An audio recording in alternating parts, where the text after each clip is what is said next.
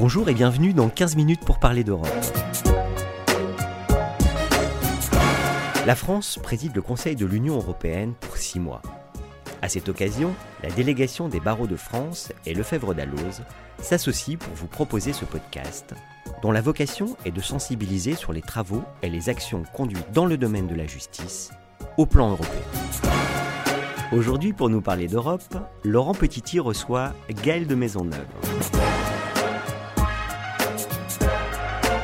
Bonjour Gaël de Maisonneuve. Bonjour Laurent Petiti. Vous êtes diplomate de carrière et vous êtes le, délégué euh, aux affaires francophones au ministère de l'Europe et des Affaires étrangères depuis euh, plus de quatre années. Pourriez-vous tout d'abord nous présenter votre rôle en quelques mots? Tout à fait.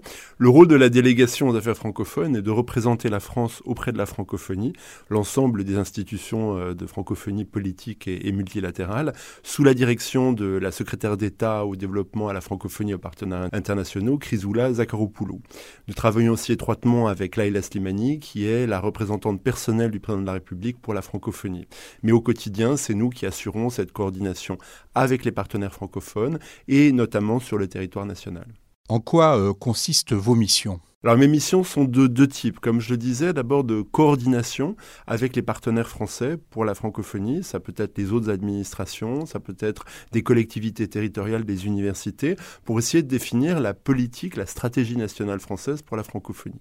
Le deuxième temps, qui est un peu le service après-vente, c'est le contact avec l'Organisation internationale de la francophonie et les autres acteurs euh, de la francophonie multilatérale, avec qui nous négocions des textes et des coopérations, comme dans n'importe quelle organisation nos représentations permanentes le font au quotidien.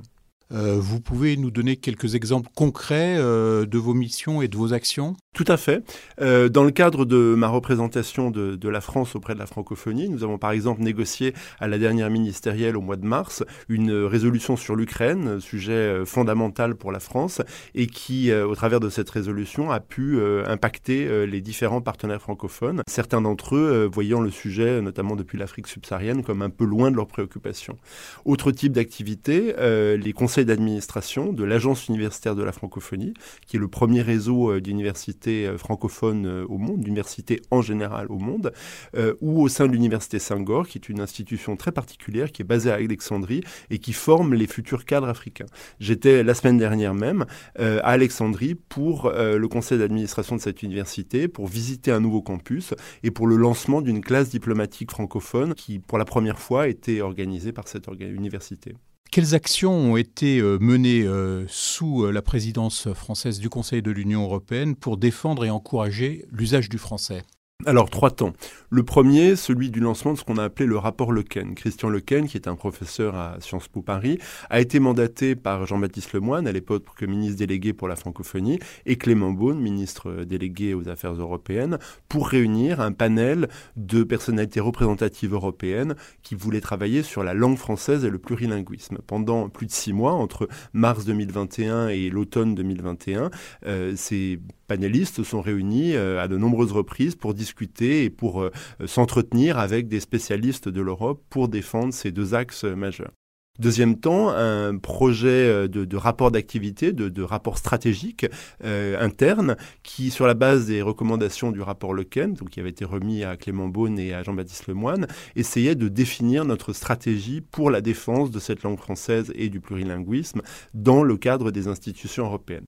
Le troisième temps, lui, euh, public, ouvert au grand public, le 15 mars 2022, à Pau, euh, dans le cadre plein de cette présidence du Conseil euh, de l'Union européenne, nous avons réuni les acteurs de ce rapport, mais aussi de nombreux acteurs territoriaux, et c'était ça l'intérêt de le faire dans le sud de la France, région transfrontalière. Nous avions notamment le secrétaire d'État d'Andorre à l'éducation, nous avions des participants à distance venant d'Espagne, d'Italie, en présentiel, des gens qui sont venus de Bruxelles, d'un certain nombre d'autres diplomaties européennes pour discuter devant notamment les étudiants, les acteurs économiques de ce qu'était la défense de cette langue française du plurilinguisme à Bruxelles et en Europe. En Europe, pourquoi? Parce qu'au-delà des institutions politique européenne, il y a bien évidemment la manière dont les acteurs européens s'approprient cet apprentissage des langues, euh, sujet qui n'est à la fois pas uniformisé au sein de l'Union européenne et pas évident pour tous nos partenaires. Beaucoup d'entre eux ont choisi euh, l'anglais comme une sorte de lingua franca internationale et nous, notre position, j'y reviendrai, est de considérer que justement euh, le français et les autres langues européennes nationales peuvent et doivent être défendues au quotidien.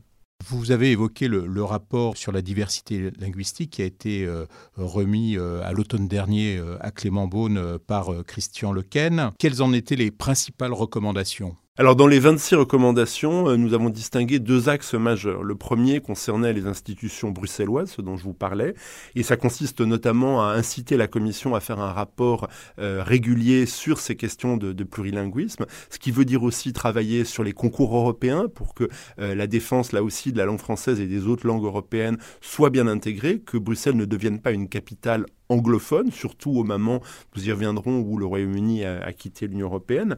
Le deuxième axe était le développement, le soutien à l'apprentissage des langues étrangères dans les différents pays de, l'Union européenne. Et là aussi, comme je disais, ce n'est pas une chose évidente.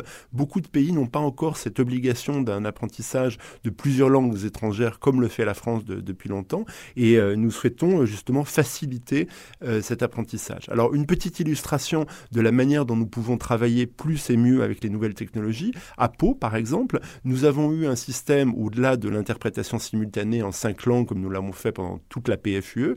Nous avons utilisé un système euh, très innovant développé par euh, deux sociétés euh, françaises, deux jeunes pousses, qui nous permettait d'avoir une traduction en simultané dans une vingtaine de langues européennes. C'est-à-dire que sur vos téléphones, vos ordinateurs, vous pouviez voir une sorte de surtitrage dans la langue de votre choix des débats en direct, ce qui est en soi euh, remarquable, ce qui a commencé à se développer dans beaucoup d'institutions internationales, mais qui reste encore assez marginal. Nous pensons que justement, ce type de recours aux nouvelles technologies peut nous permettre d'avancer dans cette défense de la langue française et du plurilinguisme. Pensez-vous que certaines propositions seront reprises par les présidences successives de l'Union européenne? Alors tout à fait, nous travaillons avec l'ensemble des partenaires européens, avec euh, les présidences successives. Et une des présidences que bien évidemment je souhaite mettre en avant, c'est la présidence belge en 2024, puisque euh, la Fédération Wallonie-Bruxelles, qui est la partie francophone de la Belgique, a été un partenaire majeur de notre séminaire de Pau et du rapport euh, Le et qu'ils ont souhaité s'inspirer de ce que nous avons lancé à Pau le 15 mars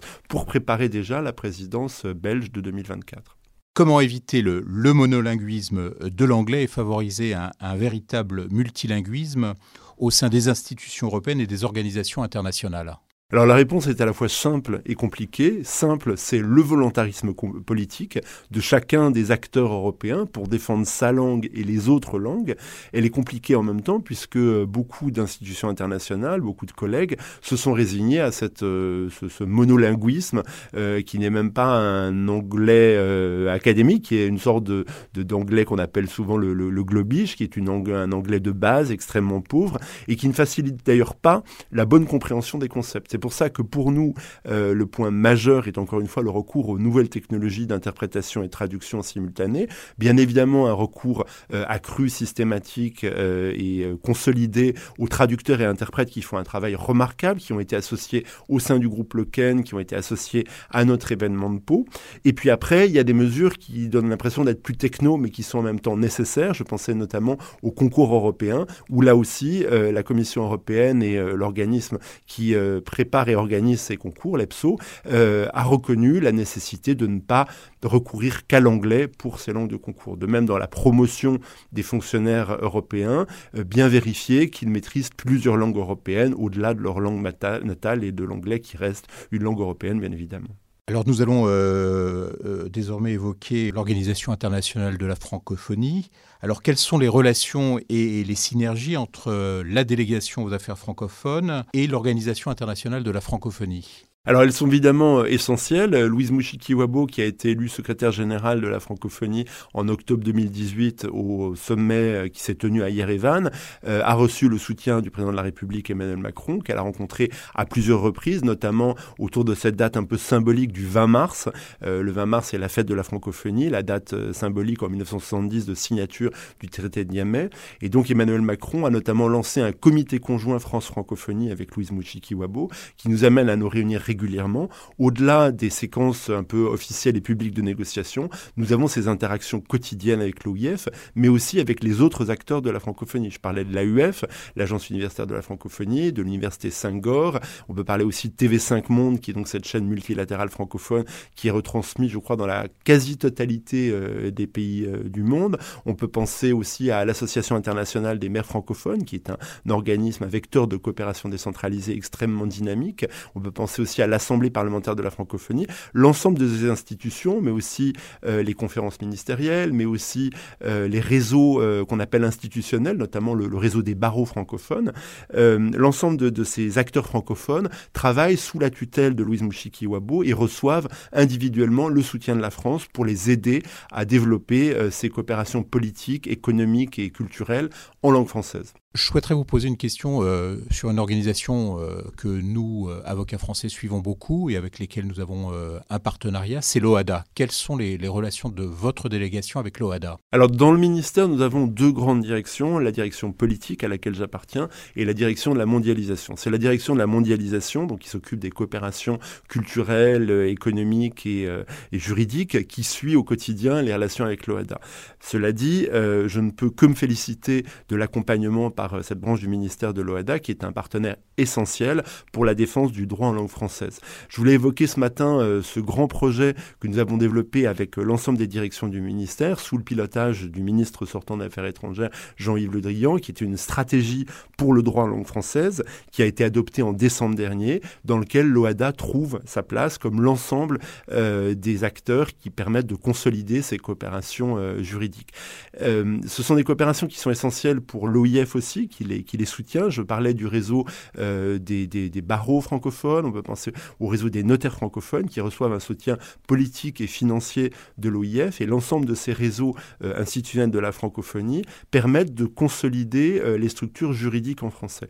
Pourquoi est-ce important? Alors pour vous, les avocats, les membres du barreau, ça semble évident, mais pour le grand public, ça ne l'est pas. Ce qui est essentiel dans le soutien à ces réseaux institutionnels et notamment à l'OADA ou au réseau des barreaux, c'est que dans des pays où la gouvernance politique reste fragile, c'est justement par, euh, par vous, les hommes de loi, les hommes de droit, les hommes et les femmes de loi et de droit, que nous pouvons avancer, nous pouvons consolider les initiatives individuelles.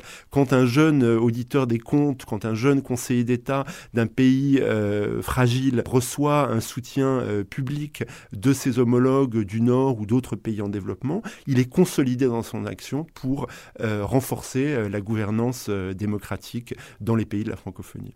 Gaël de Maisonneuve, je vous remercie de nous avoir présenté euh, avec autant de talent les missions de la délégation que vous dirigez. Laurent Petiti, c'était un immense plaisir et j'espère que ces quelques mots pourront euh, inciter vos collègues à se pencher plus encore sur la francophonie politique. Merci. 15 minutes pour parler d'Europe, c'est fini pour aujourd'hui. Avec ce podcast inédit, nous espérons susciter le réflexe européen. Nous espérons donc vous retrouver plus nombreux encore au prochain épisode. À bientôt.